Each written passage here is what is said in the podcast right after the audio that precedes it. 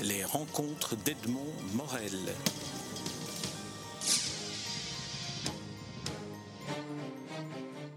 Roger Beckmans, nous nous rencontrons à l'occasion de la sortie de votre dernier DVD en date, de votre dernier documentaire, Une si longue histoire, euh, qui est produit par euh, imagecreation.com.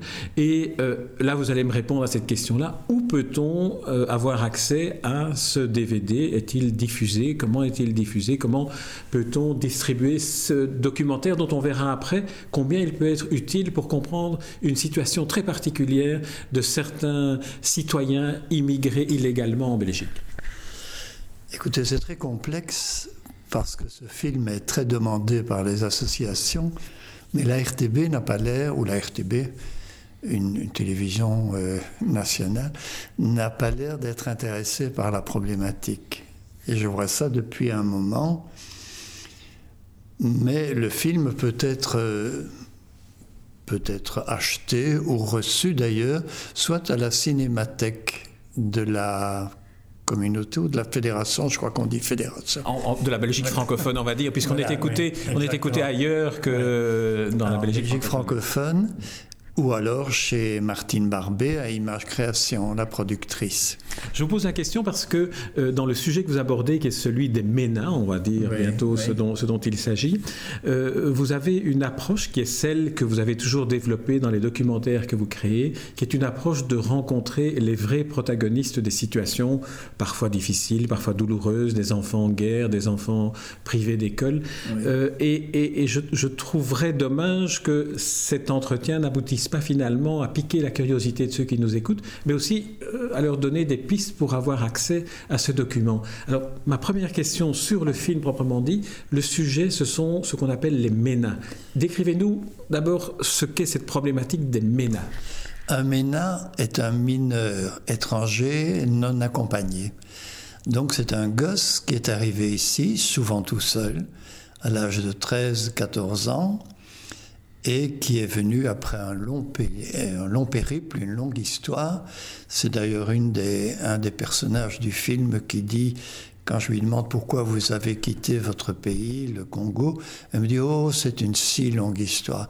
Je trouvais que c'était un beau titre pour le film. Elle dit même qu'il faudrait un jour, deux jours, trois jours, quatre jours pour la raconter. Donc, Oui, on- voilà. on ne connaîtra pas son histoire Voilà. à, celle-là. Pas, pas celle-là.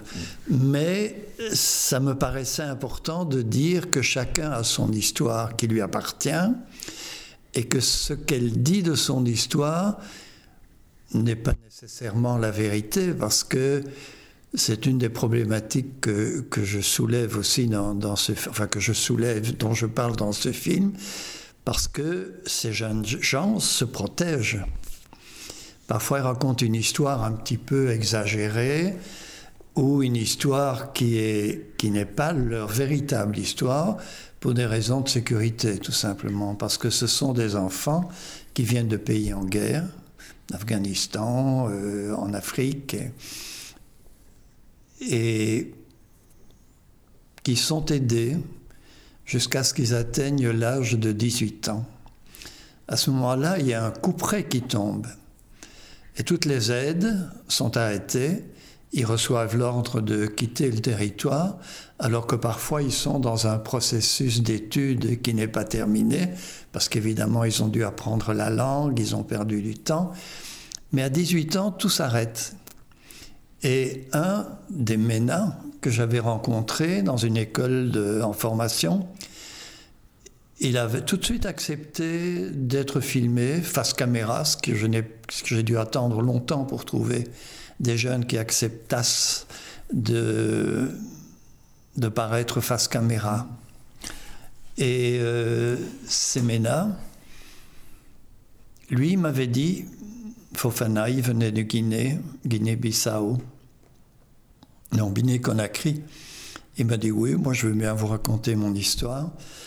Et puis, il m'a fait confiance, il m'a parlé, moi je lui ai parlé. Bon, c'était très très chouette, on avait de très très bons rapports. Et le jour de ses 18 ans, il a reçu l'ordre de quitter le territoire, parce que son pays n'était pas un pays où il risquait la mort. Et il a disparu. Plus d'appels, plus rien, plus d'adresse, son numéro de téléphone que j'avais ne répondait plus. Et je ne sais pas ce qu'il est devenu. À partir de là, je me suis dit, mais il faudrait que je parle de cette histoire sans Fofana, mais que je cherche des jeunes qui acceptent d'être filmés, qui, n'ont pas encore 18 ans ou qui ont eu 18 ans et pour qui ça présente un gros problème de, de, subsistance, tout simplement. Et c'est comme ça que j'ai commencé, et il m'a fallu un an pour créer un climat d'empathie, parce qu'ils avaient une grande, grande méfiance vis-à-vis des médias en disant la télé, elle vient toujours quand il y a un problème, elle donne toujours de nous une image négative. Et je me suis aperçu que ces jeunes avaient besoin de cette reconnaissance.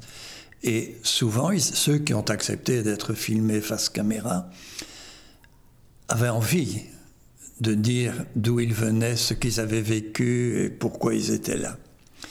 Donc j'ai fait une série de portraits, et à sept portraits, donc le film fait une heure à peu près, fait sept portraits de jeunes qui se racontent, qui disent pourquoi ils ont quitté, comment ils ont quitté, tout ce trajet qu'ils ont fait dans des camions cachés, la prison.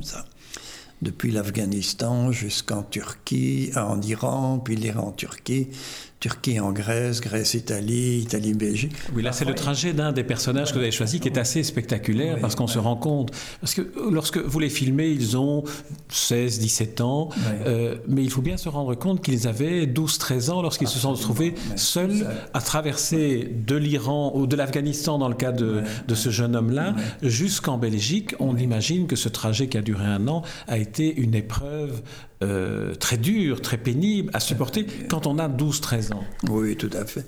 C'est ce qui m'a fort touché, évidemment, c'est que ces gosses, ces gosses pour moi, me fassent confiance. C'est ce qui a été le plus dur à, créer, c'est ce climat de confiance, en se disant, bon, mais c'est un marché. Moi, je vous fais confiance et vous me faites confiance. Donc, il y a il y avait de ma part aussi une volonté, il y a des, des histoires que je n'ai pas gardées, parce qu'elles auraient mis en cause ces jeunes et celui qui qui vit dans la clandestinité. Il y a deux de mes personnages, si je puis dire. Je mets des guillemets au mot personnage. On peut dire personnage parce que finalement, ils sont en quelque sorte les ambassadeurs de tous les autres qui vivent les mêmes situations qu'eux. Et c'est un peu ça votre métier de, cinéaste. C'est d'en choisir quelques-uns qui ont accepté de témoigner, mais ils témoignent pour tous les autres. Ils témoignent pour tous les autres, mais moi je ne voulais pas les mettre en danger, ça c'est clair. Donc il y a deux, trois histoires que je n'ai pas gardées parce qu'il y avait des problèmes de police, de drogue, de, de, cachette d'armes et tout ça. Bon, je me dis, moi, je ne vais pas commencer à raconter ça. Mais ce que je voulais faire, c'est qu'ils me racontent leur parcours, leurs difficultés et leurs besoins de s'insérer dans cette société et puis de se retrouver, comme dit un des personnages, d'avoir essayé de s'insérer pendant 3-4 ans, et puis du jour au lendemain ne plus recevoir d'aide, ne plus pouvoir aller à l'école. L'école, une des deux écoles, enfin un des deux personnages n'a pas pu continuer parce que l'école n'a pas accepté. Il était évidemment sans papier. La plupart de ces jeunes sont arrivés sans papier, mais étant mineurs, ils étaient euh, immédiatement protégés par, euh, par les CPAS et les... Est-ce qu'on pourrait repréciser bien ce point-là pour qu'on comprenne bien ce que sont les MENA Les MENA sont des mineurs, donc ce sont des enfants qui bénéficient, lorsqu'ils arrivent ici, qu'ils soient sans papier, qu'ils soient euh, isolés, seuls, ils bénéficient d'une protection.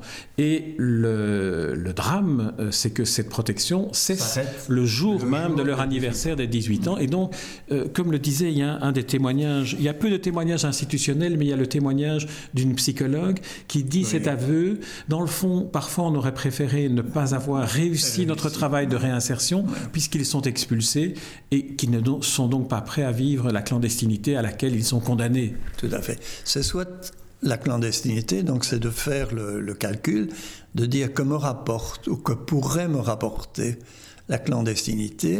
Il y a une des jeunes filles dont heureusement l'école a accepté qu'elle continue ses études, bien qu'elle soit sans, sans papier. Donc elle est là illégalement, mais elle continue à vivre en Belgique. Elle a rencontré un garçon, donc elle voulait. C'est une jeune fille qui a d'ailleurs une histoire assez poignante parce que elle est rwandaise. Elle a vécu en Ouganda ni sans, tout ça sans papier. Elle est arrivée en Belgique sans papier parce qu'un monsieur lui avait dit qu'il savait où était sa maman. Donc elle, On en parlera de ça, de comment ils viennent, comment, comment, comment ils arrivent. Parce que Mais alors cette jeune fille-là se retrouve maintenant dans la clandestinité parce qu'elle est apatride. Elle a fait des demandes de retour dans son pays, mais l'Ouganda comme elle n'a pas de papier, l'ambassade de l'Ouganda dit mais vous n'êtes pas ougandaise. L'ambassade du Rwanda dit mais vous n'êtes pas rwandaise puisque vous n'avez pas de papier et tout ça. Donc elle se retrouve apatrie dans une situation tout à fait euh, surréaliste dans un pays qui lui demande de retourner dans son pays. Et c'est quoi son pays? Bon, c'est des histoires comme ça. Oui, là, on est vraiment dans l'absurde aussi de cette réglementation qui, finalement, ne peut pas s'adapter à tous les cas, et notamment dans le cas d'une apatride. Et on sait euh, combien c'est difficile d'être apatride, y compris dans, dans, un monde mondialisé. Il faut avoir une nationalité. Il faut avoir des papiers, surtout. Il faut avoir des papiers. Et ces gens sont venus sans papiers, et ça a été toute leur problématique c'est de se faire accepter, parce que là maintenant, il y a quand même une situation beaucoup plus sévère, ou plus stricte, ou plus peureuse, je ne sais pas quel est le mot qu'il faut employer, qui dit, mais on a même des Afghans, on dit, mais dans la partie de votre pays, il n'y a, plus, a plus la guerre, et qui raconte, mais il y a toujours la guerre. Il y a toujours les talibans, dit le garçon dont le père a été assassiné par les talibans tous les jours, quand j'entends la radio ou des radios venant de, mon pays, j'entends il y a 10 morts, il y a 15 morts. Bon, alors c'est quoi ça? C'est 10 morts, c'est 15 morts, non pas, ne pèsent pas suffisamment lourd pour qu'on dise restez chez nous, ne retournez pas chez vous. Alors justement, j'aimerais que euh, euh, vous évoquiez maintenant comment se fait-il euh, concrètement que ces jeunes, ces enfants puissent comme ça quitter un pays et se retrouver en Belgique. parfois, ils sont emmenés par, surtout les jeunes filles, par des sortes de prédateurs qui leur promettent le paradis ici en Occident. Mais parfois, d'autres parcours sont tout à fait, tout à fait surprenants, comme celui que vous évoquiez d'Afghanistan en Belgique. Alors comment concrètement se retrouve-t-il en Belgique? Mais l'Afghanistan, c'est très clair. Hein. C'est des menaces des talibans. C'est le père qui a été tué par les talibans. Le deuxième Afghan idiot, c'est des problèmes, beaucoup de problèmes. Et quand j'essaie de poser des questions plus précises, il dit oh, c'est des problèmes. Je comprends qu'il y a quelque chose dont il ne veut pas parler. Mais alors pourquoi est-ce qu'il quitte les pays? Parce qu'il y a la guerre, parce qu'il y a la misère, parce que il y a la pauvreté, il y a la prostitution, il y a toute une série de, de choses très difficiles à vivre au quotidien. ça, euh, Roger Beckman, je vous attends. Ça, c'est, le, pourquoi que l'on, que l'on connaît plus. Mais le comment, le comment, parce qu'on on, est quand même étonné lorsqu'on voit, surtout lorsqu'on voit les visages, lorsqu'on entend les voix de ceux que vous avez filmés, on se dit, mais à travers quelles souffrances ont-ils passé, ne serait-ce que pour parcourir le trajet entre leur point de départ et leur point d'arrivée ici à Bruxelles ou en Belgique? Ben voilà, un des trajets a pris trois ans. Et euh, en Iran, il a été mis en prison. Puis il a travaillé dans une famille. Puis euh, il a fui sans très bien savoir. Il avait un peu d'argent. Donc il y, a, une série de, circuits, des passeurs, des passeurs qui prennent de l'argent. Il suffit de voir ce qui se passe entre la Sicile ou l'Italie, l'Italie, la Grèce et l'Afrique. Des gens payent des sommes énormes pour passer, et puis il faut qu'ils se débrouillent. Ils sont cachés dans des camions, ils sont cachés surtout dans des camions. Mais ici, on parle d'enfants seuls. Euh, ici, on parle d'enfants seuls, tandis que les images que l'on voit euh, des, bateaux sont plus des, adultes ou des familles. Il y a aussi des enfants. Il y a aussi des enfants. Bon, moi, je, je me suis attaché aux enfants seuls, évidemment. Donc, c'est eux qui me racontent deux jeunes filles me disent qu'elles ont été trompées par un monsieur qui leur a dit qu'elles étaient belles, qu'elles allaient gagner beaucoup d'argent. Et alors je dis, mais comment une fille, belle fille, peut gagner beaucoup d'argent? Est-ce que vous avez pensé à ça? Elle me dit non, parce qu'elle rêvait. Alors pour cette jeune fille-là, qui est maintenant naturalisée belge, c'est une compatriote, elle a dit, mais je rêvais. Et les images que j'avais, c'était des images de la télévision. Toutes les femmes sont belles, sont bien maquillées, les maisons sont très belles, les voitures sont très belles et tout ça. C'était, je rêvais de ça. Et je lui demande, et vous n'avez pas pensé au danger? Elle me dit non, pas du tout, je rêvais ce qui est très touchant aussi dans votre film, euh, c'est bien sûr ces témoignages des, enfants que vous avez pu rencontrer et surtout que vous avez pu faire parler. On, en parlera de la manière dont vous les faites parler, mais aussi tous ceux qui sont les protagonistes sociaux de leur, euh, de leur vie en Belgique jusqu'à 18 ans, les professeurs et les instituteurs, les, les entraîneurs au, sport, euh, alors toutes les, les, tuteurs, toutes ces personnes-là, que représentent-elles pour, pour ces jeunes lorsqu'ils sont est-ce que ce n'est pas comme des tuteurs de résilience d'une certaine manière? Mais c'est un des, un des éducateurs dans un centre d'accueil à Argent-Blou, qui était un monsieur vraiment très chouette avec les gosses et tout, et qui parle de son rôle, et qui parle du rôle du père. Il dit, je ne vais pas être le père parce que le jour où ils auront 18 ans, on va se quitter, ça va être beaucoup plus difficile pour eux. Pour moi, c'est de savoir comment ils se sentent dans le home. Et dans le home, c'était d'ailleurs un des problèmes du film aussi, des homes n'ont pas tellement tenu à ce qu'on filme, parce qu'ils se demandaient quelle image j'allais donner du home. Or, moi, je n'avais aucune envie de montrer une image euh, négative. Donc, la psychologue, elle aide, elle aide ses ados. Et il y a tout un travail qui est fait pour les entourer, pour les aider. Alors parfois ils arrivent, ils, ils disent j'ai 14 ans, j'ai 15 ans. on, a, la, communauté n'accepte pas du nom, vous avez 17 ans. Mm-hmm. Donc ils passent des, tests. Oui, ils doivent prouver leur âge avec des tests. Prouver leur âge osseux et tout. Et il y en a un qui a gagné deux ans comme ça, un Marocain. Et c'est un Marocain très touchant aussi, parce que il est dans une classe passerelle quand il avait un problème dans une école, il changeait d'école.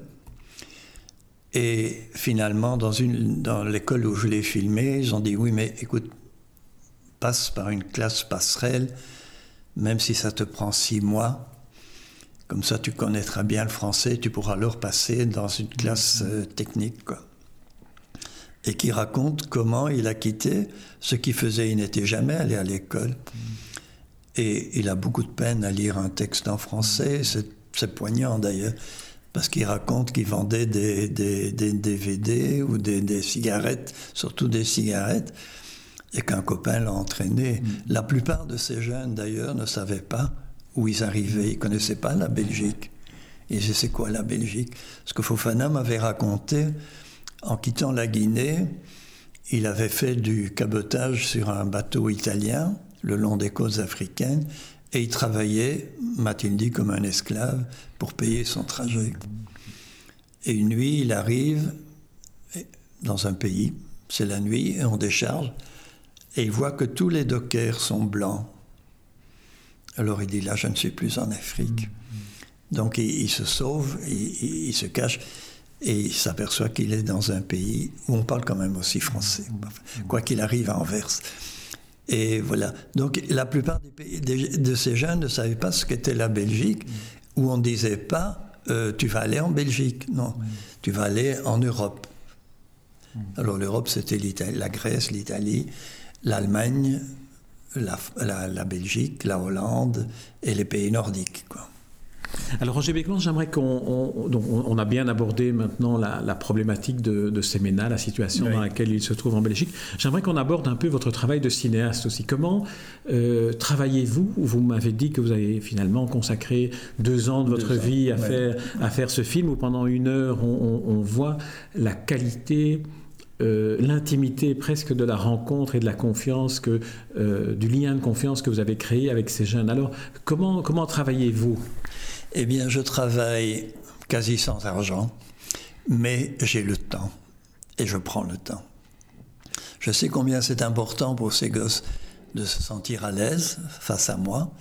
Donc d'oublier qu'il y a une caméra, qu'il y a des éclairages, qu'il y a un preneur de son avec son micro, de, de gagner leur confiance.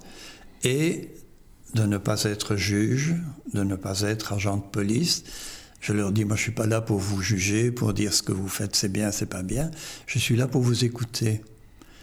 Et je me mets à l'écoute de ces jeunes.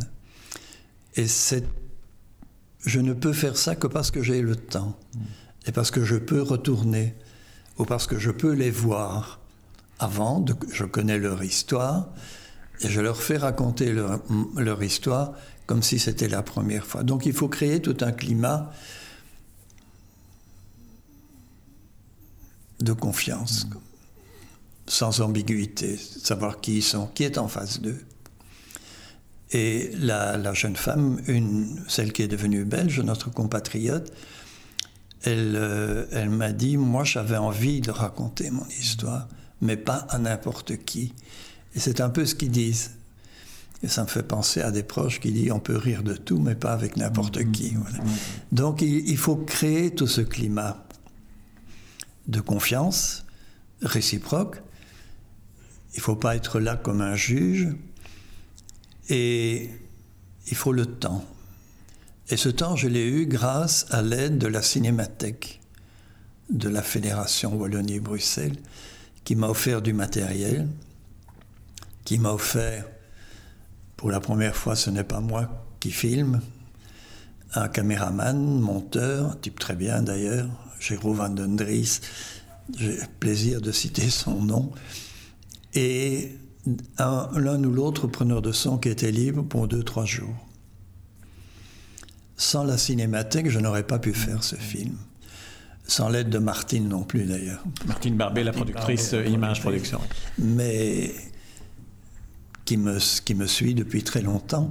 Et alors, ce qui est l'avantage de la cinémathèque, c'est qu'ils ont un, un, circuit, comment dire, un circuit édu, éducation, éducatif, un circuit de distribution pour, les, pour les écoles. Pour les écoles. Donc les écoles ou les associations peuvent très bien avoir accès, recevoir gratuitement le DVD. Je mettrai toutes les indications concernant euh, sur le site euh, avec les liens et tout. Donc le côté accessibilité sera, sera géré de mon côté. Mais c'est plus important. Pour moi, c'est important parce que ce film n'aurait pas pu être fait sans eux. Moi, je n'ai pas d'argent.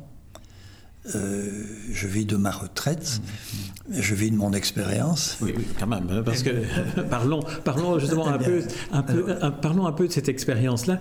Euh, en, regard de ce que vous avez réalisé dans ce film, comment choisissez-vous euh, de traiter tel ou tel sujet. Est-ce que c'est parce que vous avez rencontré quelqu'un qui vous a touché ou est-ce que c'est parce que finalement euh, il y a, je ne vais pas dire le nombre d'années, mais des années et beaucoup de films que vous consacrez aux enfants et à l'enfance Qu'est-ce qu'aujourd'hui vous diriez de l'état de l'enfance tel que vous la voyez, vous, avec votre regard de cinéaste, mais aussi de grand-père, mais aussi d'observateurs humanistes des choses autour de nous? Mais Je pense d'abord qu'on vieillit mieux quand on est en contact avec ces jeunes. il y a une chose pour moi, l'expérience, c'est quoi? C'est la somme des erreurs qu'on a commises et des leçons qu'on en a tirées. C'est un métier de rencontre. Si on est face à face, c'est aussi ce métier qui nous a amenés face à face. Et ma rencontre avec ces enfants est venue du fait que quand je tournais pour la télévision, avec des journalistes de la télévision, je voyais que les enfants ne les intéressaient pas. C'était toujours des adultes. Et je disais, mais là, il y, a un gosse qui a une histoire à raconter. De non, non, ça ne nous intéresse pas. Et je suis rentré frustré plusieurs fois par cette attitude. Et quand j'ai pu, moi, proposer des films avec des enfants, des enfants qui souffraient à cause de la guerre, à cause de la misère, à cause de la violence. Je me suis dit, mais ces enfants ont des choses à nous raconter, et c'est à nous adultes, parce qu'on est un peu responsable, d'avoir mis au monde des enfants, d'avoir des enfants, et en ce qui me concerne des petits-enfants et tout. On se dit, bon, mais quel est notre rôle à jouer, quelle est notre responsabilité dans cette transmission pas une transmission de savoir, mais une transmission de valeur en ce qui me concerne. Bon, les événements qu'on vient de vivre me rendent évidemment encore plus, plus triste de cette histoire. Et je me dis, c'est à nous. C'est à nous à, ouvrir, je ne vais pas commencer, notre cœur, mm-hmm. notre esprit et notre intérêt vis-à-vis de ces jeunes. Voilà. Alors Roger Beckmans, on arrive au terme de cet entretien, on pourrait vous entendre, vous écouter pendant des heures. On s'est déjà rencontré à plusieurs reprises pour d'autres pour d'autres films qui sont toujours interviews qui sont toujours accessibles euh, sur le site et films qui sont toujours accessibles d'ailleurs dans les dans les médiathèques et dans les circuits de distribution de DVD. Est-ce qu'il y a une chose que vous auriez aimé que je que je vous demande et, et que vous auriez aimé dire après l'expérience de ce film? Je dirais non, parce que je connais votre expérience à vous. Bon, on va pas s'envoyer des fleurs. Non, hein, non, non, mais c'est parce que parfois on se dit, tiens, l'esprit d'escalier, on se dit, tiens, euh, il y a une chose que j'aurais voulu dire et puis que je n'ai pas dite parce que ça n'est pas. Pardon. Excusez-moi. Ça, il y a des choses que je n'ai pas dites. Je m'en suis expliqué. Mm-hmm. Je voulais pas mettre en danger ces jeunes. Mais les questions que vous me posez sont les questions que me posent finalement dans les associations où je montre le film où j'accepte d'aller euh, dans un débat, sont des questions qui me reviennent souvent en se disant Mais qu'est-ce que vous aimeriez dire? Mais voilà, je le dis. Je l'ai dit c'est pas moi qui le parle, mais je l'ai dit avec mon film. Alors ma dernière question, ce sera, lorsque les enfants ont vu le film, parce que j'imagine que vous leur avez montré, quelles a été là où les réactions, quelles ont été les réactions qui vous ont le plus touché et qui vous ont le plus indiqué que vous aviez eu raison de faire ce film? Que je ne m'étais pas trompé. Mais je leur ai montré évidemment avant que ça ne passe sur antenne, je leur avais promis je leur avais dit, écoutez, avant que ça ne passe sur antenne, parce que je pensais toujours, et je pense toujours d'ailleurs qu'un jour, ça va passer sur antenne. Euh, je dis, écoutez, voilà ce film, je vais vous le montrer. Et toutes les réactions étaient très positives en disant oui, c'est bien, c'est ce que nous avons dit. Vous n'avez et alors il y a le jeune marocain d'ailleurs a beaucoup touché les salles ou les, les salles, disons les salles dans lesquelles le film a été montré, où il avait accepté de venir, parce qu'il disait ce qui me touche, c'est qu'on me considère comme un être humain. Et c'est ça, finalement. C'est l'importance que l'on soit pauvre, que l'on soit émigré, que l'on soit bagnard. Je pense à Dostoïevski. On reste un homme, un être humain. Et c'est ça qui me touche le plus toujours, c'est de me dire, allez, ça va, je ne me suis pas trop trompé. Très bien, Roger Beckman, c'est sur cette évocation inattendue de Dostoïevski, mais surtout de l'humanité que nous allons conclure cet entretien. Je rappelle le titre que vous avez donné à votre film, Une si longue histoire. C'est un film que l'on peut euh, obtenir en, DVD et les coordonnées seront sur, euh, sur le site pour ceux qui veulent s'y intéresser. Je ne peux que leur recommander euh, d'aller écouter, regarder ce, ce film et les témoignages de ces MENA, mineurs étrangers non accompagnés. Non accompagnés qui se retrouvent en Belgique. Alors, si vous voulez, si vous acceptez ma première rencontre avec un MENA, il ne s'appelait pas MENA, il s'appelait Rosé. Et, mon grand-père, le Secours Rouge, l'avait accueilli pendant la guerre d'Espagne. Donc, ce, ce, gosse qui avait deux ans de plus que moi. Moi, j'avais sept ou huit ans pendant la guerre. Lui était mon aîné. Et il est resté assez longtemps à la maison. Et c'est en fait, quand je me souviens, c'est le premier MENA que j'ai jamais rencontré dans ma vie. Puis il est rentré en Espagne quand il y a eu euh, la fin de, de, l'international, des brigades internationales. Donc il est retourné dans son pays, on n'a plus de nouvelles de lui. Voilà. Eh bien voilà, on peut dire que ce premier Ménin, on peut lui rendre, et l'évoquer comme ça, lui rendre hommage euh, au hasard de, de, cette conclusion. Merci Roger Beckmans. Merci à vous. Les rencontres d'Edmond Morel.